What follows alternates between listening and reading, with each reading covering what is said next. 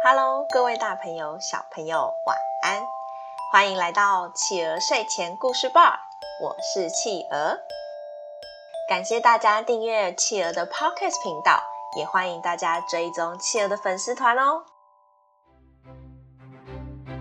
今天企鹅要讲的故事是曹冲称象。曹冲称象。很久以前，有个非常聪明的小朋友，叫做曹冲。他的爸爸是有名的丞相曹操。有一天，邻国的人送了曹操一头大象。这头大象又大又高，那腿就有柱子那么粗。大家都对这只大象非常好奇，也很想知道这么大的大象到底重量有多重呢？于是曹操就对大家说。这只大象这么大，不知道到底有多重呢？你们之中谁有办法来把它的重量告诉我呀？哇！听到这话，所有的大臣纷纷交头接耳了起来。嗯，这么大的大象要怎么称呢？哪有这么大的磅秤呢？是啊，是啊，丞相，这不是为难人吗？哦，我看啊，只有造一个很大很大的秤才有办法了。哎，拜托，那得花多少时间呐？不如我们把它分成一块一块的称吧，这样就简单多了。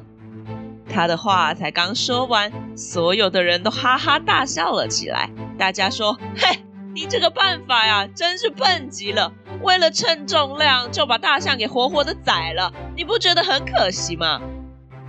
大臣，你看看我，我看看你，个个想破脑袋了，也想不出办法来。这时，从人群中走出了一个小孩，他对曹操说：“爸爸，冲儿有办法可以称大象哦。”曹操一听是他最心爱的儿子曹冲，就笑着说：“嗯，你小小年纪会有什么办法呢？来来来，你说说看，爸爸听听有没有道理。”曹冲靠在曹操的耳边，将他的想法告诉曹操。曹操一听，连连叫好，立刻吩咐下人去准备称象，然后对着大臣们说：“走了，大伙，我们到河边去看称象喽！”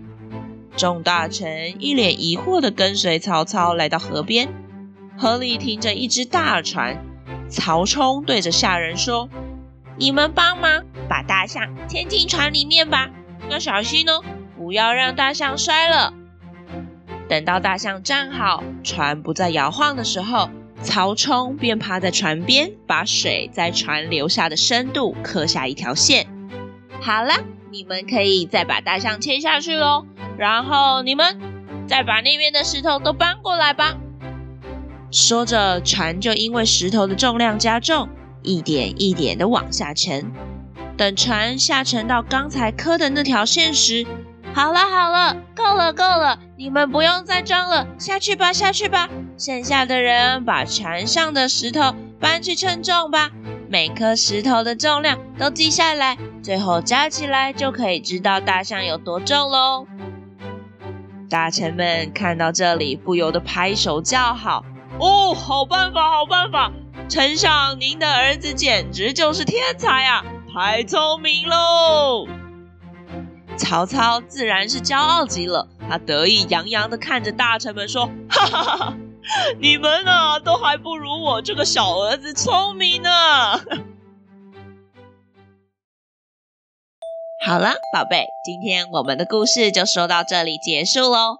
宝贝们喜欢今天的故事吗？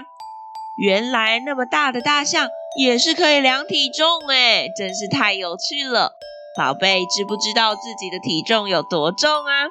赶快找你们的爸爸妈妈帮你们量量看，有没有长大长重了呢？如果没有，要记得多吃点饭哟。对了，企鹅要谢谢大家每天都很准时的收听故事。接下来我们要恢复实体上课，企鹅的时间会变得比较少一点。所以从下个礼拜开始，我们会变成每周一、周三、周五晚上八点更新故事哦。谢谢大家的体谅，还是要继续锁定企鹅的频道，也要分享给更多好朋友听哦。还有还有，如果大家有时间的话，可以点进企鹅频道说明栏中的链接，里面有五星评论和抖内的链接哟。欢迎大家抽空给企鹅一些留言吧，让企鹅更有动力录故事给各位宝贝收听哦。谢谢大家。最后，宝贝们如果想念企鹅的话，可以在宝宝成长教室企鹅的粉丝团上面找到企鹅哟。我是企鹅，我们下次见，晚安。一闪一闪亮晶晶，满天都是小星星。